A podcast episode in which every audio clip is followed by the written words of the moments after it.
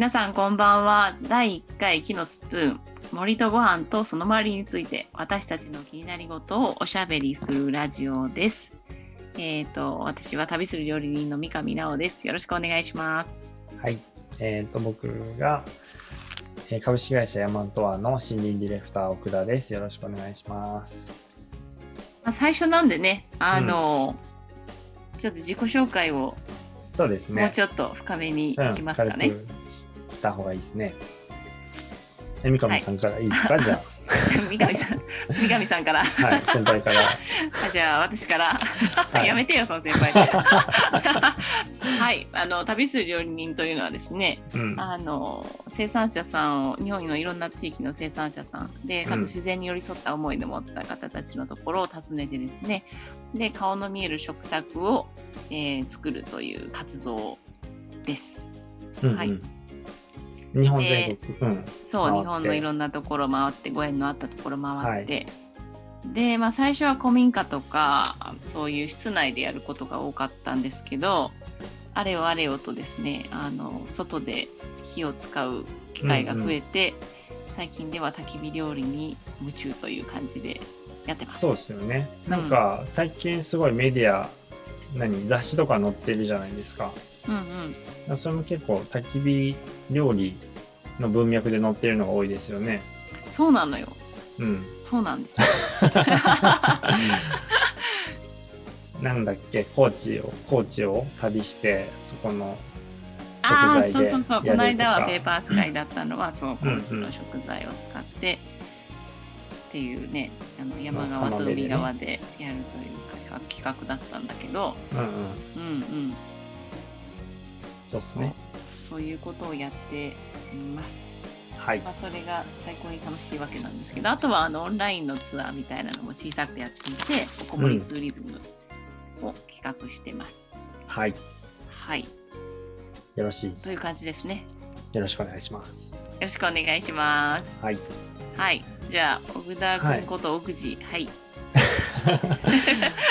えっと、僕は長野県の伊那市というですね、あの、長野の南の方で会社、ヤマトアっていう会社をやってまして、で、そこの企業理念が森を作る、暮らしを作るっていう企業理念なんですけど、その、まあ、森の課題を愉快に解決していこうよっていうのが、まあ、一番最初のきっかけなんですけど、で、それを、なんか、暮らしの提案を通して、まあ、豊かな暮らし方を通して豊かな森を作ろうみたいな風に、あの、企業理念を作って、で、森づくりから家具作りとか、あの、暮らし提案みたいなことを今やっておりますという感じですかね。うんうんううんん。なので、なんだろう。まあ、林業、夏は農業、冬林業っていうですね、農林、ん？農林業の複合みたいなのもやってて、なんで今はちょうど7月、まあ6月の末なので、えっと、みん、チームのメンバーはみんな農業をやって、あ、チームというか、ノート森事業部っていう事業部があるんですけど、そこのメンバーは今農業やってて、11月ぐらいから林業やりますみたいな、結構変わった会社で、で、そこから、そこのチームが切ってきた木を使って、その競技っていうですね、あの、競技の説明がしにくい、あ、たこ焼きの下に敷いてそうそう、たこ焼きとかたい焼きとかのね、あとなんかいいお肉とかを包んでたりするやつそうそう。あね。の、木を薄く削った昔ながらの包装資材なんですけど、そういうのを作ったりとか、あの、家具、プロダクトを作ったりとかしております。あとは、本当に薪ストーブのを販売して、エネルギー量を考えようみたいなことをやったりとか、森で困ってますみたいな人のとこ行って、一緒に森のことを悩みましょうみたいなことをやったりとか、そういうね、森に関わる様々なことをやってるっていう会社でございますね。うん。うんうんうん。。はいい。はい。ぜひぜひ。二つ、二人ともね、あの、ホームページあるから、もし興味あった、ある人がいたら、旅する料理人とヤマトアで検索してもらったら、良いのではないでしょうか。そうですね。はい。よりこんな人かとわかるかなと思う、ですね。はい。そう。あ、便利な世の中だね、本当に。ですね。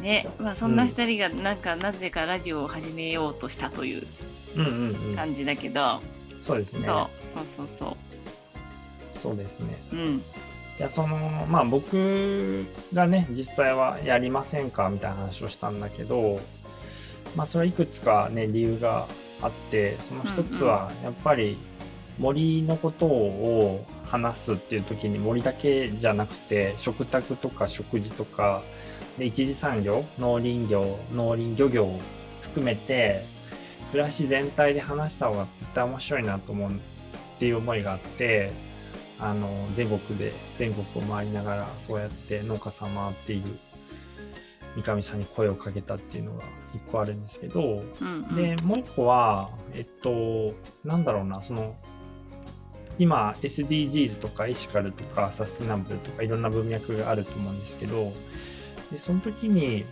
あのそういうことをなんかローカル、ローカルというのかな、足元から語ってるメディアって結構少ないなっていうのが思思いとしてあって、その大きな目線での話ってすげえあるんだけど、でもその時に自分たちの暮らしの足元ってどうなってるんだっけっていうことをやっぱりアーカイブしていきたいなっていうのがありまして、で、その時に、なんだろう、グローバルな目線で見たらさ、割と悲観的な話になるじゃないですか。ね。そう、なんか誰の顔も見えなくなるから、うんうん。わあ、もう、やばい、地球やばいです、みたいな。こんなに気気候変動で、気候、あの、うん食料なんやってきますとかね、うん、そうそうそう。で、その時に、うん。わなわなするだけじゃ、どうしよう、みたいな。うんうん、問題大きすぎて。そうそうそう。うん。一方で、足元を見た時に、なんかそれでも豊かに暮らしてる人たちがいたりとか、あの、まあ、グローバルで見たとしても、やっぱり前向きな、ポジティブにこう考えていかないと、やっぱり前に進めないみたいな気持ちがあって、だからそういうのって、なんか、いいじゃないかっていうのがあったんですよね、僕うんの中で。うんで、なんか僕も、例えばなんか林業とか農業とか漁業とかを結構、なんて言うんだろう、学びたいとか知りたいなと思った時に、うんうんそういうメディアも少ない、そういう音声メディアとかも結構少ないぞってちょっと思ってて、うんうんうん。なので、それを知りたい人って結構世の中にいるんじゃないかみたいなことを思って、うん、それでややってみようみたいな感じですよね。そうなのよだから運転する距離が長くなればなるほどラジオとか何かを耳に入れたいと思うんだけどそう、んまあ、せっかくだったら運転しながらそういう話聞きたいなと思っていろいろ見てたんだけど、うんうんうん。そう私もなんかいやちょっと違うのはないなと思ってて プラス、うん。まあ、自分もこうやっていろんな地域うんうんに行くことで、やっぱりすごい素敵な人たちに出会うわけよ。でその土地の話とかその産業の話とかいろいろ聞いてだからそれはなんかこう、大きななんだろうねあの雑誌とかななんなんていうの大きな媒体に載ってたりするメディアの情報とかとはまた違う、もっとコアなディープな、うんなんかそうそう友達と一緒に話してる中で出てきたみたいなぐらいの内容なんだけど、うん。それがすごく面白くてうん。何かして伝えたいなっていうのはずっと思ってたそうそうね。このなんか出会い私だけのものにしてるのめちゃくちゃもったいないじゃんって思っていつも歩いてて。そうそうそう。そ本当にね、素晴らしい人たくさんいるもんね。うたくさんいるのよ本当に、はい。うん、で、その、音声メディアがいいなって思ったのはさ、そうやって僕ももともとライターだったんですけど、ライターだったからいろんな地域回ったりとかしてた時代もあって、で、そうやってなんかみんなの話を聞いてると、なんかどんどん書けなくなるみたいなのがあって、なんかね、一方の、なんかあずっとちらを立てればあちらが立たずというかなというか。うん。書きぶりとしてはやっぱり難しいというか、なんか、うん。観光農業も必要なのだけれどオーガニックはうんぬんかんぬんみたいな話になってくると何が言いたいんだこの人はそうそう。でやっぱニュアンスみたいな部分がすごい分かりづらいんだよね言葉だとその人の読む側の心理状況によってうんうんうん。捉え方ってやっぱ変わってきちゃうしそうですよね。そう。そこはね本当にある。ね。うん。僕たち自身もどちらがいいかなんて正直わからないんだわからないことがたくさんあるんだけれどなの。悩みながらでも前に進んでいこうという意識みたいなのを伝えていきたいなっていうのがあるんですよね。うんうんうん。なんかこういう考え方もあってどっちも超いいんだけどだけど今あのこっち側をめ選択したいチョイスしたいみたいなこととかもあるから、うんそのなんか悩み悩みというかね態度だと思ってるんですけど僕はその、うんうんうん。逡巡し続ける態度みたいなのも 合わせてこうパッケージパッケージというかこう詰め合わせて皆さんにお送りしたいなと思ってそうる、詰め合わせてね。はい。詰め合わせセットをお送りする感じで。そうだけどなんかみんなでこう楽しく笑いながらやりたいなと思うし、そうそう希そ望をね。ううん。あ希望あるやんみたいな。こんないい人、頑張ってる人いるやんみたいなのを、うんうんうん。うん話せるといいなと思うしやっぱりたまたまにはそのゲスト的なにそういう人に出てもらいたいよねっていう話をしてますよね。そうそう。だから自分たちが学びたいこともこのラジオを通して自分たちも吸収するしプラスあのみんなの糧になってほしいというようなそういう感じですよね。うんそうですね。うんうん。そうそれでそのじゃあやってみようっていうので決めたんだけどその 食うん。の話と森の話っていうののジョイントが意外と難しくて、そうそうそうタイトルね。どうしよう。うわーっつって言って。焚き火？焚き火？なんだ？とか言っていろいろ言って。僕はボンファイヤーをしてたんですけど却下されました、ね、なんか音が違うとか言ってね。可愛いなと思ってまあまあでもそのなんかね話をしていて僕は木でものづくりをしていて食卓のねテーブルとかも作っているっていうのもあってで三上さんがそうやって日本中の農家さん回ってるみたいな時になんか木のスプーンっていうものがその間を取り持ってくれるんじゃないかみたいなのを思ってそこにすごいグッときたんですけどうんそう。あーっと思ってねそれでずっと話が盛り上がってね。そうですねそそうなんですう。だからこの木のスプーンでいろいろできるんじゃないかと。木のスプーンという謎なタイトルなんですけど だいぶ 謎な固有名詞ですけど。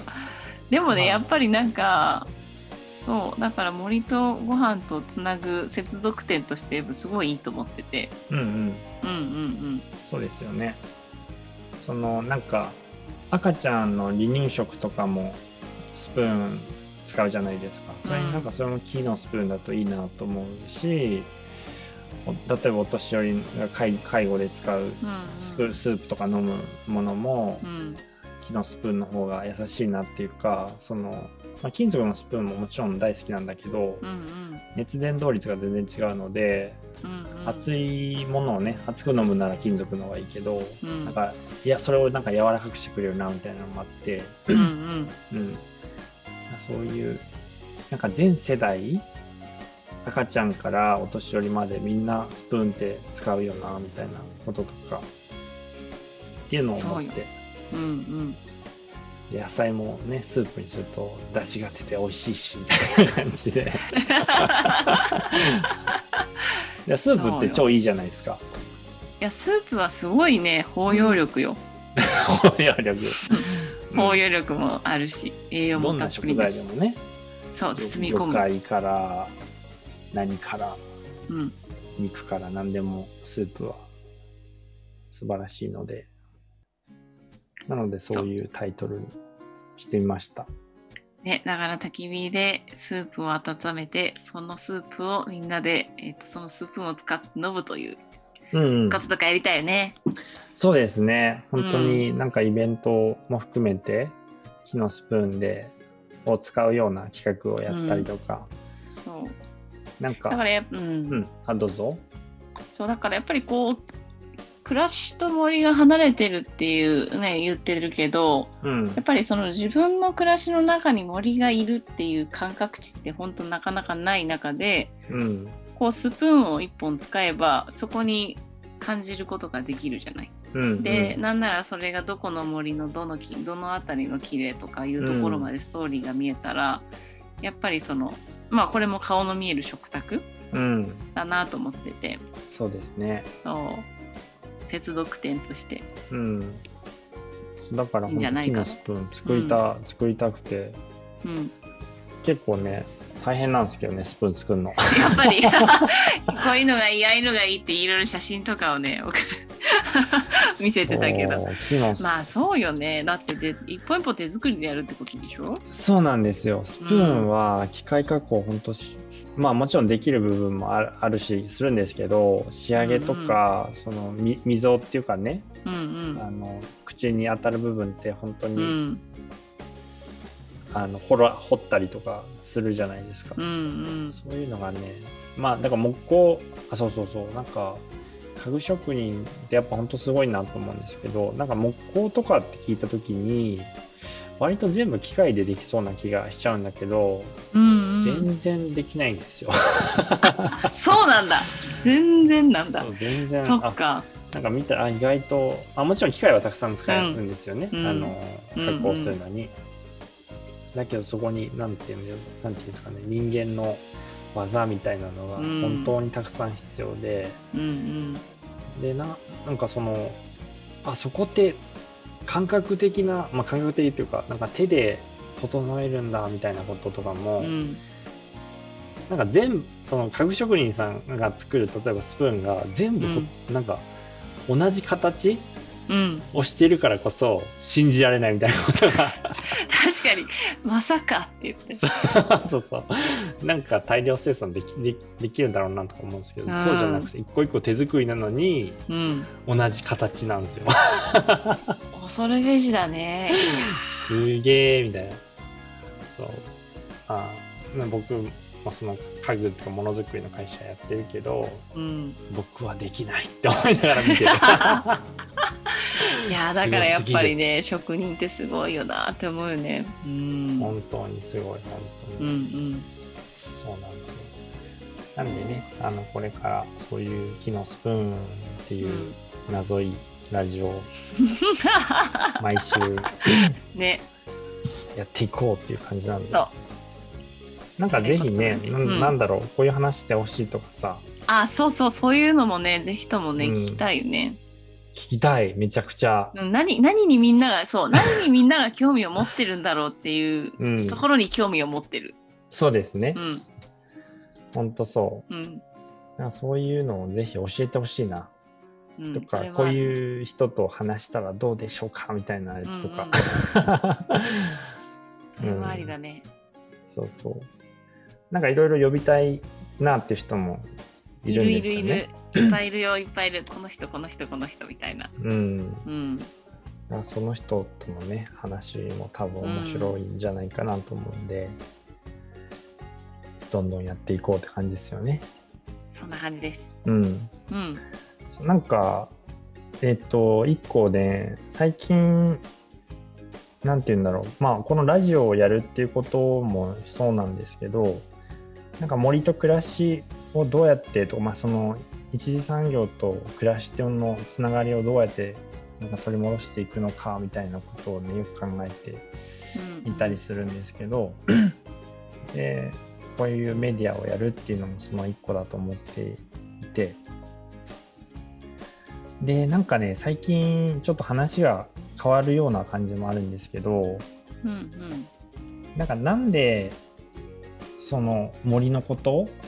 をやり始めたんですかとかうほう。なんでその自然のことに興味を持つようになったんですかって結構聞かれたりして、うんうんうん なんて答えんの？いやそれが、うん。その本当にねちょっと前までは結構、なんか自然が好きだしう、ん。なんかそこで働いてる人たちうん。にすごいリスペクトがあって農家さんとか林家さんとかに、でそういう人たちがもっとこう活躍できるというかさヒーローになれる社会の方がいいなみたいな思ったんだけどうん。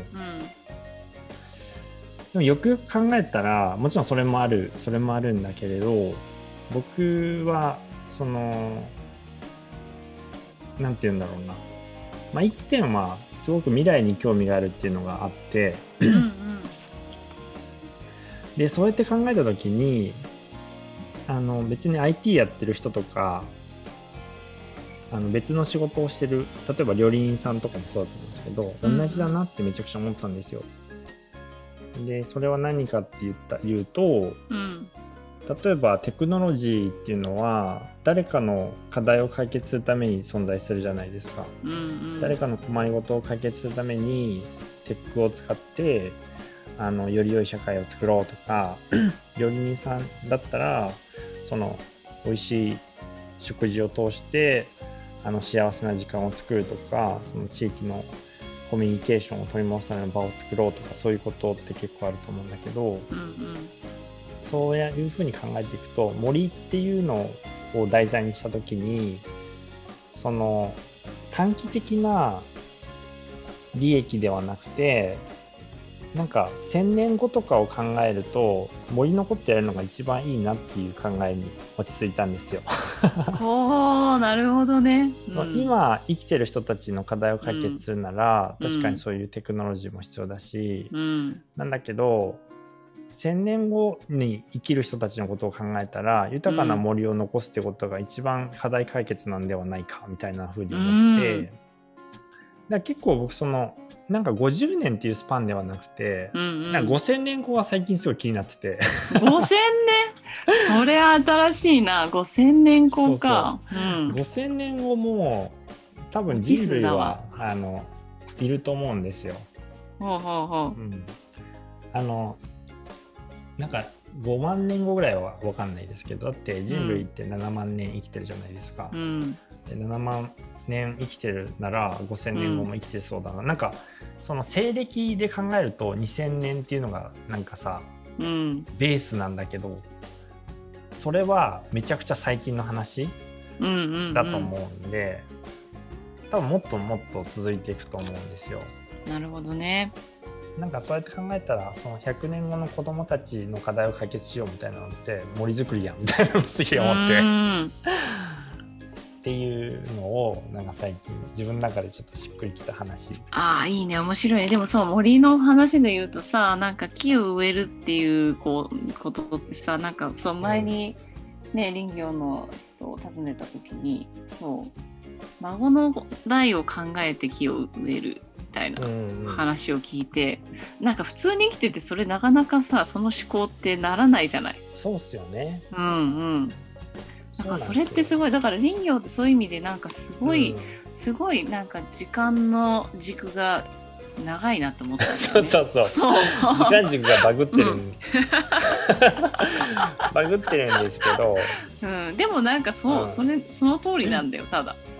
多分凛花さんが言ってるのは同じことで、うん。あの僕があの1000年後とか5000年後みたいなのも、うんまあ、ただ単に、まあ、言ってるだけなんだけど、うん。うん、そういうふうに見るとうん。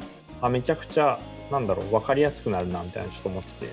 うーん。もちろんい だからこそ今の人たちとどうやってうん。共有して森を残していくかみたいな、うん手手法は変わってくると思うんだけど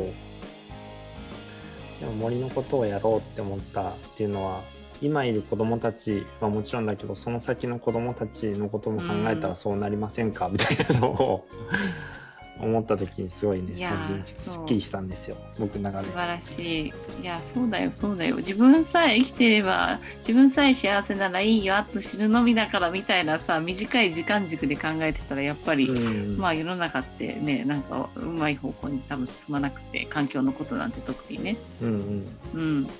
そういやー、すごいよね。そうだね。その感覚はいいね。あ本当ねちょっとこうなんか何千年後みたいなうん。未来、めちゃくちゃ見てみたいなって最近思うようになって、どんななってんだろうな想像の域超えてれば確かにね。そうですねあの、うん何？ギリシャ時代の人たちが、今の僕らを見るようなもんだもんねうん、そうおそなんかすげえ変わってるみたいなう。すごい変わってるね、本当に。何テレビで会話してる何テレビの中に人いんの？みたいな。てかテレビってなんだ？みたいな。そうなんか多も分想像できないですよね、できないよね。うん。そうなのでねそういう視点で見たらうん。ちょっと見え方変わるかなみたいな思ってうんうんて、なんか農業とかもねそういう面あるなと思うしうん。いや、そうだよね。そう風景を作っていくっていうことだと思いますんでねうん。うんまあまあなんかそんな第1回はそんな感じでございますが。そんな感じでうんそんな感じですね何かありますか？え、私？